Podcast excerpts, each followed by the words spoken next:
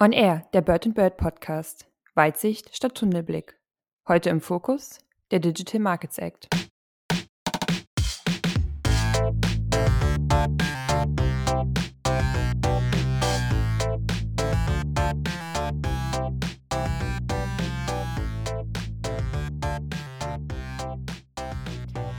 Liebe Zuhörerinnen und Zuhörer, herzlich willkommen zur heutigen Ausgabe des Bird Bird Podcasts, in dessen Rahmen wir regelmäßig aktuelle und spannende Rechtsfragen mit erfahrenen Praktikerinnen und Praktikern diskutieren. Mein Name ist Sarah Baumann und heute lernen wir Dr. Stefan Waldheim kennen und wir reden mit ihm über den Digital Markets Act. Und am Ende erwartet euch natürlich wieder die Vogelperspektive, also unser beziehungsweise Herr Waldheims persönlicher Ausblick auf die Zukunft. Guten Morgen, Herr Waldheim. Hallo, guten Morgen. Herr Waldheim, Sie sind Partner bei Bird Bird im Bereich Kartellrecht und vor allem in den Bereichen Transaktionsberatung, IT, IP und Compliance tätig. Sie haben an der Westfälischen Wilhelms-Universität in Münster promoviert, dort auch das Jura studiert. Ja. Und haben auch Wirtschaftswissenschaften studiert, richtig? Mit Schwerpunkt Wettbewerbsökonomie an der Uni Bayreuth. Ja. Und Sie sind seit 2009 bei Bird Bird tätig. Und Herr Waldheim, damit die Zuhörerinnen und Zuhörer Sie noch ein kleines bisschen besser kennenlernen, haben wir immer bei uns im Podcast die Rubrik Speed Dating. Und ich würde Ihnen jetzt einfach zehn schnelle Fragen stellen und Sie beantworten diese Fragen einfach so spontan wie möglich. Alles klar?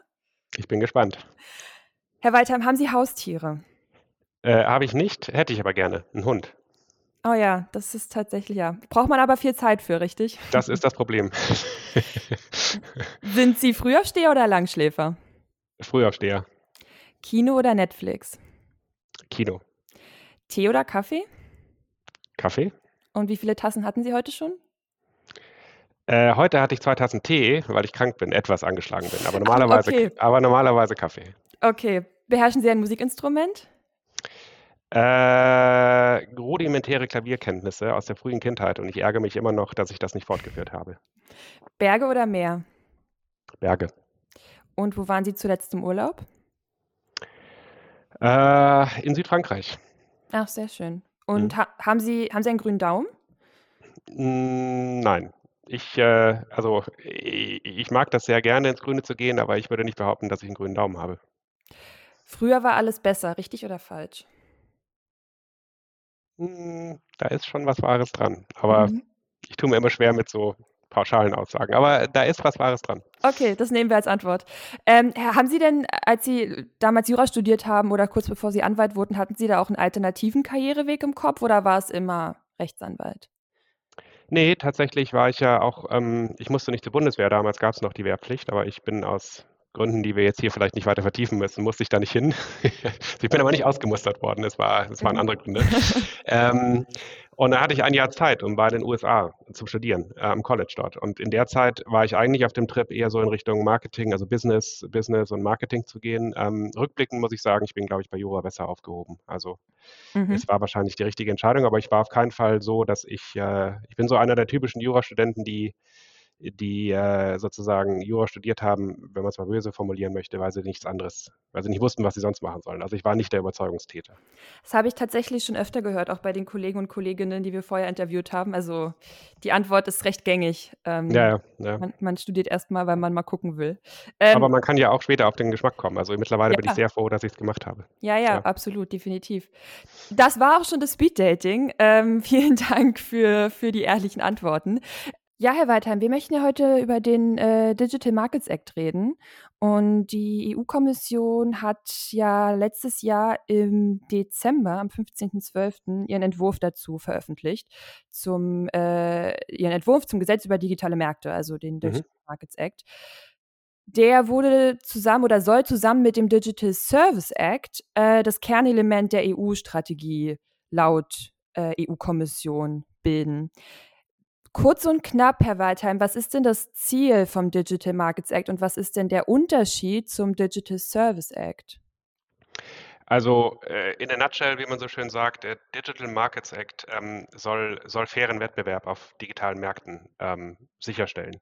Man hat da einfach über die Jahre mit der Entwicklung des Internets gesehen, dass sich die sogenannten GAFAs, ne? also Google, Apple, Facebook, Amazon und vielleicht noch ein paar andere, die sogenannten Gatekeeper, darauf kommen wir ja wahrscheinlich auch noch, ähm, äh, dass, dass die einfach sozusagen, ja, wie der Name schon sagt, also Gatekeeper, also Tor, Torwächter äh, für die, für digitale Services sind, äh, was es was es kleineren Wettbewerbern unheimlich schwer macht, ähm, hier in Konkurrenz zu treten oder auch nur ähm, äh, neue Services zu entwickeln, weil sie zwingend auf diese Player angewiesen sind. Und das hat die EU sich zum, zum, äh, zum Anlass genommen, ähm, äh, hier das zu regulieren.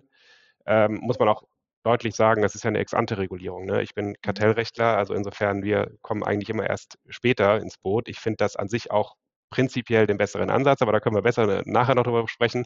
Ähm, also nochmal, Ziel ist es, sozusagen ex ante für faire, offene Märkte in der digitalen Welt zu sorgen. Äh, Unterschied zum äh, DSA, Digital Service Act, das betrifft eher uns als, als Konsumenten, als, als User, wie man so schön sagt. Ähm, das ist eher so Datensicherheit, Datentransparenz beim Online-Einkauf oder generell beim, beim Surfen im Internet. Hm, okay. Sie haben es gerade schon angesprochen, de, das Thema Gatekeeper. Also das sind die Gatekeeper sind die, die vom Digital Markets Act primär angesprochen werden, richtig? Was, ja. was, was sind denn Gatekeeper? Was kann man sich denn darunter vorstellen? Nun, das ist ja in, die, in diesem Regelwerk ähm, konkret äh, definiert. Ähm, also der Begriff Gatekeeper spricht ja im Sinne, spricht ja im Grunde schon für sich. Das ist ein sehr, sehr enger Anwendungsbereich. Ich habe hab eben die, äh, das Stichwort GAFA genannt. Ne? Also das, das waren die Unternehmen, äh, die man da vor Augen hatte.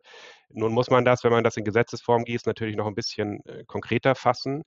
Ähm, und da gibt es ganz klar definierte Schwellenwerte. Äh, Umsatz, äh, ich glaube 6,5 Milliarden Euro Umsatz im Jahr. Ähm, Monthly Active Users, das ist ja so das Kern-KPI, also Key Performance Indicator, wie man das in der digitalen Welt kennt, das sind einfach die Anzahl der Nutzer. Da sind es, glaube ich, was waren es, 45 Mil äh, Millionen Nutzer, Active, Monthly Active Users ähm, oder eine Marktkapitalisierung von, von äh, 65 Milliarden Euro. Also da sieht man schon an diesen Zahlen, das betrifft nur ganz, ganz wenige oder sollte jedenfalls nur ganz, ganz wenige betreffen. Aktuell gibt es Diskussionen, das noch auszuweiten. Also sind es denn wirklich die ganz großen ähm, so Plattformen, die wir kennen?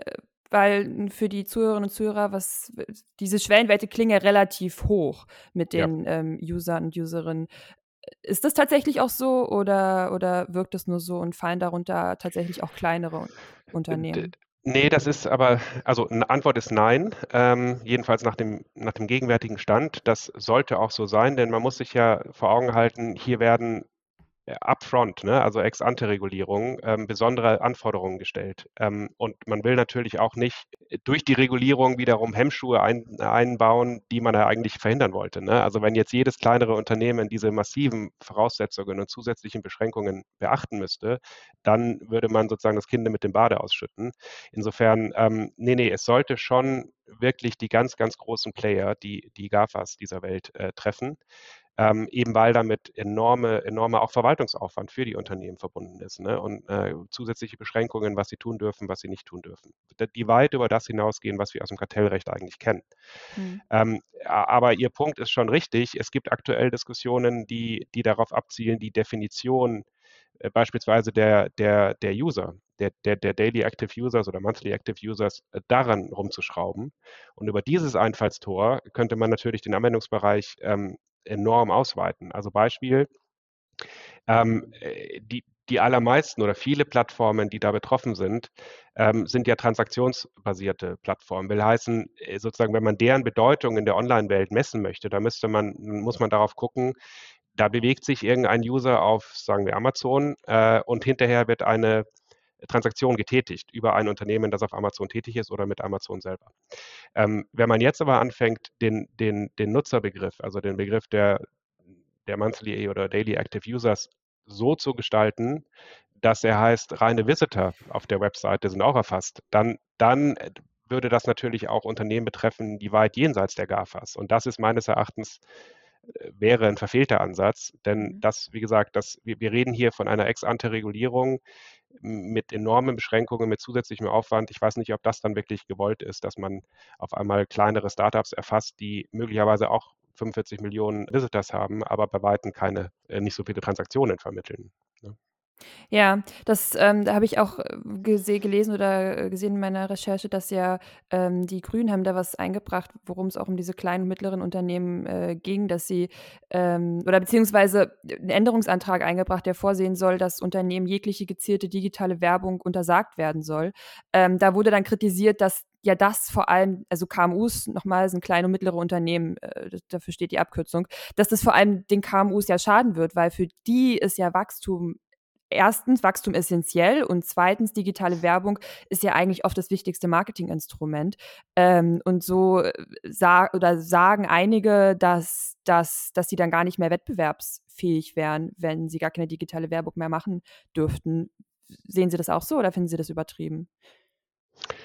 Also ob die Unternehmen dann noch wettbewerbsfähig wären, ähm, da, das maße ich mir jetzt mal nicht an zu beurteilen als Jurist. Das äh, wäre wahrscheinlich schon ein massiver Schlag ins Kontor, aber ich vermute, es ist jetzt auch nicht, nicht mehr nicht existenzbedrohend. Aber in der Tat halte ich diesen Ansatz für völlig verfehlt, ähm, weil äh, das ist so ein bisschen gut gemeint, äh, schlecht gemacht. Man muss sich ja schon fragen, ähm, sozusagen, sind das wirklich die Probleme, die wir in der Online-Welt angehen wollen, ob jetzt jemand personalisierte Werbung bekommt oder nicht. wenn gleichzeitig das, und das ist ja wohl unbestritten für die, gerade für die KMUs, ähm, ein, ein, ganz wesentlicher äh, Wachstumsfaktor, Wettbewerbsfaktor und Wachstumsfaktor ist. Also, und als Verbraucher muss man sich auch die Frage stellen, ähm, also ich habe ja die, meistens die Wahl, nehme ich einen Paid-for-Service, dann habe ich halt gar keine Werbung, oder nehme ich etwas, was cost-free ist und dann habe ich halt Werbung und dann doch vielleicht lieber personalisierte Werbung als jetzt ganz allgemeines Bombardement mit mit allem, mit allem möglichen Kram, der mich überhaupt nicht interessiert. Also ich kann aus meiner persönlichen Erfahrung sagen, dass das jetzt nicht das ist, wo ich als Verbraucher sage, ähm, oh ja, das ist ja mal ein super, ein super Vorschlag. Gut, dass die Grünen das angegangen sind. Ich, ich halte da, ich halte das für gut gemeint, aber schlecht gemacht. Hm, okay. Gehen wir nochmal ähm, ganz kurz ein bisschen mehr rein in den Digital Markets Act. Das werden ja in dem äh, oder in dem Entwurf des Acts werden Gatekeepern 17 verschiedene Verhaltenspflichten äh, auferlegt. Es werden auch Mitteilungspflichten bei Zusammenschlüssen normiert mir zum Beispiel und es gibt natürlich auch Sanktionen, die diese Durchsetzung konkretisieren sollen. Und diese Beschränkungen oder Verhaltenspflichten gelten ja, wenn ich es richtig verstanden habe, erstmal pauschal für alle Gatekeeper. Und wenn wir das mal mit dem deutschen äh, Recht vergleichen, im GWB hier in Deutschland, wurde ja mit der letzten Novelle, also es wurde dann, ich rede vom Paragraph 19a GWB, wurde es ja eingeführt, dass das Bundeskartellamt hier in Deutschland im Wege einer Einzelfallentscheidung festlegen kann, welche Verhaltensregeln, äh, Verhaltensregeln für Unternehmen konkret gelten sollen. Und gehen wir jetzt mal wieder zurück zum Digital Markets Act. Das ist nicht verunsichernd für Unternehmen, wenn es nun alle 17 Verhaltensregeln beachten muss, auch wenn sie gar nicht alle auf das konkrete Geschäftsmodell zugeschnitten sind? Also nein, würde ich nicht sagen. Ich würde ähm, sagen, dass der, der Ansatz des Digital Markets Act ist eigentlich eher ein Pro an Rechtssicherheit, äh, ein, ein Mehr an Rechtssicherheit, weil eben ganz klar definiert ist mit umsatzbezogenen, mit, mit, mit transaktionsbezogenen oder Monthly Active Users bezogenen Schwellenwerten, wann falle ich darunter. Und dann habe ich einen Katalog, einen abschließenden Katalog von 17 Verhaltenspflichten, die ich mir ansehen kann und nach denen ich mich richten kann. Also das ist an sich ähm, äh, ein, ein viel, viel rechtssichereres Vorgehen ähm, als das, was wir in Deutschland haben mit 19a jetzt aus Sicht der Unternehmen betrachtet, weil, weil 19a natürlich überhaupt keinen Katalog vorsieht und, und eine viel größere Flexibilität für das Kartellamt ähm, äh, vorsieht, die, die, wo das Kartellamt also per Verfahren sagen kann, pass auf, ich äh, prüfe jetzt mal in einem umfassenden Verfahren, ob du nicht vielleicht ein, in Deutschland heißt das ja dann Unternehmen mit ähm, äh, überragender, marktübergreifender Bedeutung, ob du das nicht, also das ist im Grunde genommen das Pendant zu den Gatekeepern, hm. ob du das nicht bist.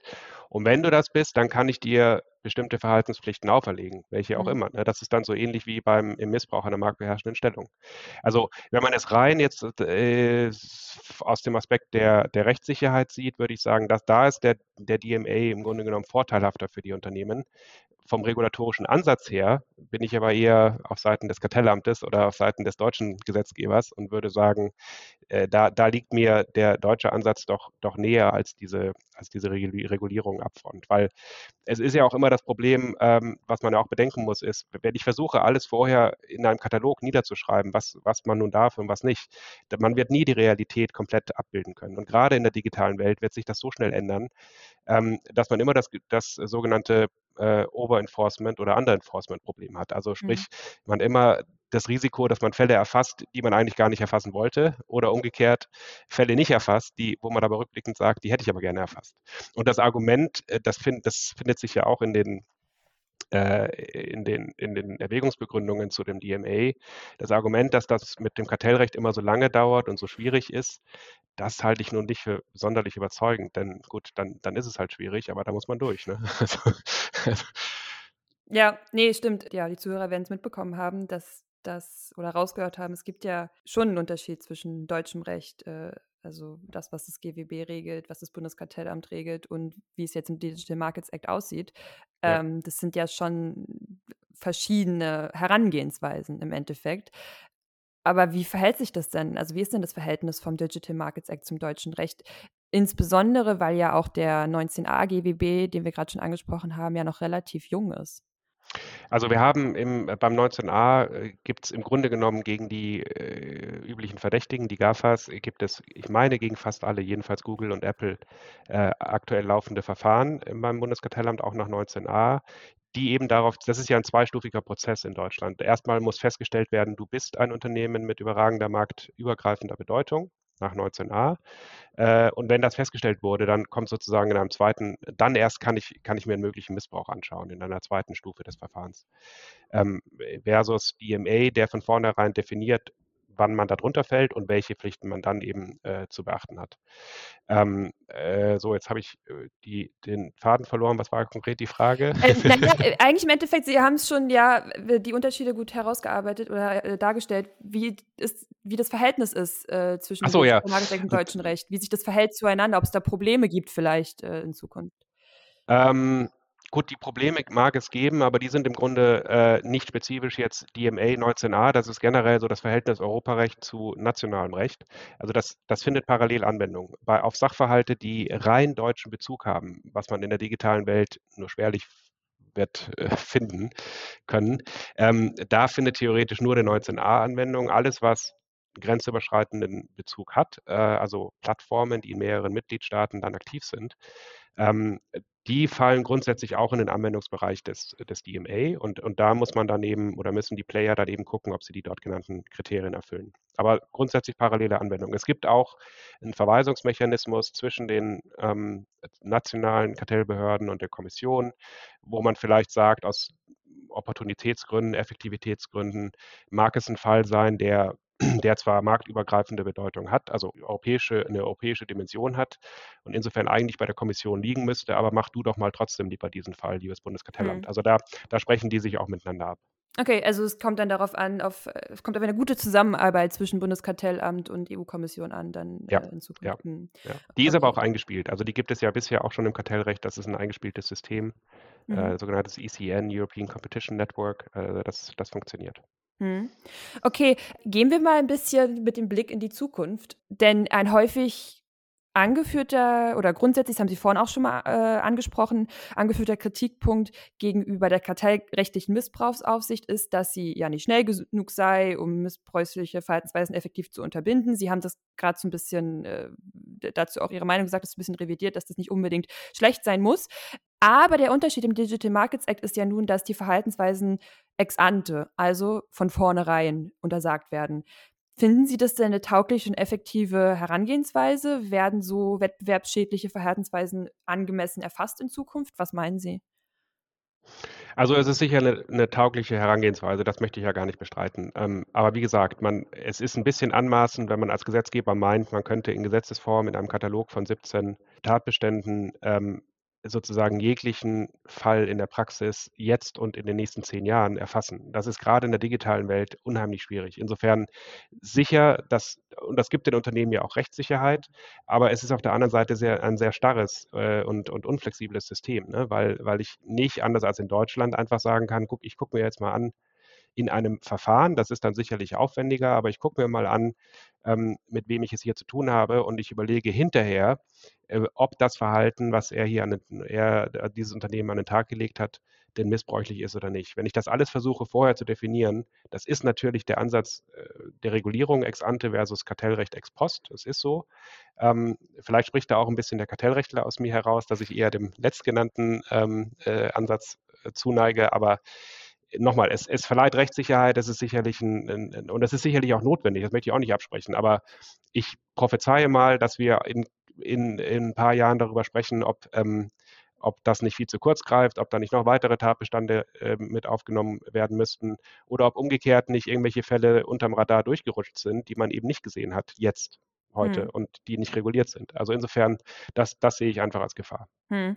Äh, es klang gerade so ein bisschen so, als würden Sie gar nicht sich festlegen wollen, ob nun ex post oder ex ante das äh, Richtige ist oder das, was wir nun äh, nutzen sollen. Denken Sie, dass es vielleicht irgendwie eine Zwischenform geben könnte zwischen den beiden oder irgendwie ein, ein Zusammenspiel von beiden? Muss ja nicht immer schwarz-weiß sein. Richtig, ja. Nee, guter Punkt. Also wir haben ja im Grunde jetzt ein Zusammenspiel. Wenn man sich den 19a, den wir vorher angeguckt hatten, äh, wenn man den vergleicht mit, ähm, mit dem Digital Markets Act, dann ist das eine eingefügt in die Missbrauchskontrolle klassische Ex-Post-Missbrauchskontrolle nach deutschem Kartellrecht, während also der 19a GBB, während der DMA ist ein Instrument der Ex-Ante-Regulierung. Ähm, ich, ich, also es gibt sicherlich ein, ähm, ein Zusammenspiel und es kann auch fruchtbar sein, ähm, aber vielleicht lohnt es sich nochmal zu vergegenwärtigen, Regulierungsrecht kommt ja, kommt ja an sich aus dem Bereich der, ähm, der, der früheren Staatsmonopole. Ne? Also will heißen Telekom, Post, Eisenbahn. Äh, mhm. Da kommt eigentlich die Regulierung her, weil man gesagt hat, wir öffnen jetzt die Märkte. Ähm, äh, also brechen das frühere Staatsmonopol auf und wollen aber sicherstellen, was weiß ich, dass die Deutsche Post jetzt nur 60 Cent pro Briefmarke verlangen kann. In allen anderen Bereichen haben wir aber ja ein ordoliberales Wirtschaftssystem, wo wir sagen, wir lassen die Player im, in, einem, in, freien Märkten jetzt einfach mal machen. Und wenn sie dann sozusagen über die Stränge schlagen, dann, dann hauen wir hinterher drauf. Hm. Das ist auch völlig richtig so. Aber es ist ein bisschen ein Eingriff in, in, in, in den, also jedenfalls nach klassischem Verständnis, in, den, äh, in die ordoliberale Schule, wenn ich es jetzt mal so nennen möchte, wie wir eigentlich, wo wir als Kartellrechtler oder als äh, Wirtschaftsverfassung in Deutschland eigentlich herkommen, dass man jetzt auf einmal in, in freien digitalen Märkten ex ante reguliert. Ich möchte nicht sagen, dass es schädlich ist, aber es ist, ähm, es ist schon ein ungewohntes Instrumentarium. Hm, okay. Nochmal ganz kurz zu Ihnen äh, als, als, als Person, als Anwalt. Haben an der Friedrich-Wilhelms-Universität studiert und dort auch promoviert. Haben Sie sich denn schon im Studium für Europarecht interessiert? Und was denken Sie, wie früh sollte man sich denn, wenn man äh, vielleicht später in die Richtung gehen will, vor allem Richtung Wettbewerbsrecht, hin spezialisieren, wenn einen das interessiert? Also erster Punkt, ja, habe ich in der Tat. Ich habe auch im Europarecht promoviert in, in Münster. Ähm, also ich, hab, ich hatte immer ein Fable fürs Europarecht. Ich muss aber dazu sagen, ich war damals auch so naiv, dass ich dachte, man könnte in der Praxis Anwalt für Europarecht sein. Das ist natürlich nicht so ganz der Fall, ähm, weil das Europarecht halt in, in verschiedenste Rechtsbereiche rein, mhm. reinspielt, ne? vom Verwaltungsrecht, von den ganzen hier unsere öffentlich-rechtlichen, äh, die Vergaberechtler, die äh, öffentliches Wirtschaftsrecht und eben insbesondere Kartellrecht. Und ähm, dann bin ich für mich eigentlich so durchs Referendariat, äh, übrigens auch schon 2007, auch bei Bird Bird, ähm, äh, bin, ich, bin ich dazu gekommen, dass das Kartellrecht einfach ähm, für mich am meisten Möglichkeit bietet oder den meisten Bezug zum Europarecht hat. Und insofern bin ich da gelandet. Ähm, zu der zu der zweiten Frage, meine DIS zum Beispiel war ein allgemein europarechtliches Thema. Das hatte überhaupt nichts mit Kartellrecht zu tun. Ähm, es hilft sicherlich, wenn man wenn man frühzeitig äh, vielleicht mal ein Wahlfach in dem Bereich äh, belegt. Ähm, aber es ist, wie so häufig in der Großkanzlei, nicht erforderlich, dass, äh, dass man vorher schon umfassende Kenntnisse hat in dem Bereich. Denn ehrlicherweise, also ich möchte jetzt auch niemanden abschrecken, aber ehrlicherweise fängt man ja nach dem Studium oder nach dem zweiten Staatsexamen im Grunde genommen sowieso bei Null an, weil die Praxis einfach äh, wirklich nochmal ein ganz anderes Paar Schuhe ist. Das, äh, die Ausbildung ist gut und, und, und richtig und ein guter Examiner machen einen auch zu einem Top-Juristen. Aber die Praxis ist einfach nochmal was anderes. Und das gilt insbesondere fürs, fürs Kartellrecht, weil, ähm, weil das Kartellrecht sich so ein bisschen unterscheidet. Ähm, man hat wenig, was man so klassischerweise lernt im Studium, dass man einen Tatbestand hat, den man durchsubsumieren kann. Ne? Also Tatbestandsmerkmal 1, 2, 3, ja, haben wir das? Ja, nein. Mhm. Wir, wir, haben halt hier Generalklauseln. Das sind völlig offene Normen ähm, und das ist schwierig, dass damit so, das muss man erstmal lernen, wie man damit umgeht. Also insofern Kurze Antwort, nein, man braucht keine Vorkenntnisse, schadet nicht, aber ähm, ähm, so, so, was ich wichtiger finde, ist ein gewisses Fable für ökonomische Zusammenhänge. Das, mhm. das sollte man mitbringen, wenn man, wenn man sich überlegt, ins Kartellrecht zu gehen. Ich, ja, ja, das wollte ich gerade sagen. Ich erinnere mich auch so ein bisschen an, ich hatte so ein, zwei kartellrechtliche Vorlesungen auch während meines Studiums. Ähm, und äh, da, ich habe gesehen, dass Sie Wirtschaftswissenschaften ja studiert haben auch. Ähm, und ich kann mir vorstellen, dass das schon hilft, oder? Um da bestimmte Zusammenhänge zu verstehen, weil ich habe mir das dann halt wirklich ähm, irgendwie aneignen müssen, die ganzen, ja, ähm, äh, ja die, die, die Punkte, die mit Wirtschaftswissenschaften zu tun haben. Auf jeden Fall. Also ähm, äh, ich, ich gebe ehrlich zu, dass ich, ähm, ich habe auch nur ein Vordiplom, ich habe also kein abgeschlossenes Studium, ne? Aber und ich gebe zu, dass ich, als ich das damals gemacht habe, das war parallel, das hat Bayreuth angeboten, parallel zur, zum Jurastudium eben noch dieses Vordiplom in BWL zu machen. Ähm, äh, BWL, VWL, also bei mir Wettbewerbsökonomie. Ähm, das war aber noch völlig, also es war nicht schon im Hinblick darauf, dass ich Kartellrecht machen möchte später. Das wusste ich da noch gar nicht. Ähm, rückblickend war das natürlich perfekt und hilft mir enorm. Ähm, weil, weil die Frage, was ist ein Markt, Zusammentreffen von Angebot und Nachfrage, ne? ähm, mhm. wie, wann, wann wird es, äh, wann beschränkt eine Vereinbarung den Wettbewerb im Markt? Das sind natürlich, was ich eben meinte, so abstrakte Rechtsbegriffe, die man, wenn man so ein gewisses ökonomisches Grundverständnis hat, einfach leichter ausfüllen kann. Hm. Letzte Frage noch an Sie. Was macht Ihnen am meisten Spaß an Ihrer Arbeit als Anwalt in dem Bereich? Äh, das freie Argumentieren, die, die Freiheit, gerade diese Unsicherheit, die ich gerade beschrieben habe, ähm, es, die allermeisten Fälle, die wir hier auf dem Tisch haben, findet man nicht im Kommentar, findet man keine Rechtsprechung, wo man sagt, das ist ja schon mal genauso entschieden worden. Nee, da muss man sich sozusagen mit allgemeinem Handwerkszeug ranrobben, mit allen Unsicherheiten, die damit verbunden sind. Aber das macht es auch gerade so interessant und so spannend. Mhm. Super. Ja, vielen herzlichen Dank ähm, für das Interview und äh, für die Zeit, die Sie sich äh, für uns genommen haben. Ich äh, möchte an der Stelle nochmal sagen, dass wir Ihre Kontaktdaten und auch die ähm, Kanzlei-Homepage in den Show Notes unten verlinken. Also wer sich interessiert ähm, an dem Thema, an ihn, an der Kanzlei, kann gerne mal in die Show Notes schauen und sich da reinklicken. Dann würde ich gerne noch darauf hinweisen, dass äh, auf die vorherigen Podcasts, die wir schon aufgenommen haben, äh, hört da auch gerne rein. Es gibt einen Podcast zum Thema Arbeitsrecht 4.0. Äh, wir haben etwas zu den Open Source Software Lizenzen gemacht und vieles mehr. Dann bleibt mir nur noch zu sagen, Grüße aus dem Nest. Schaltet auch beim nächsten Mal wieder ein. Und vielen Dank, Herr Weidheim. Und ja, auf Wiedersehen. Bis bald. Vielen Dank Ihnen. Tschüss.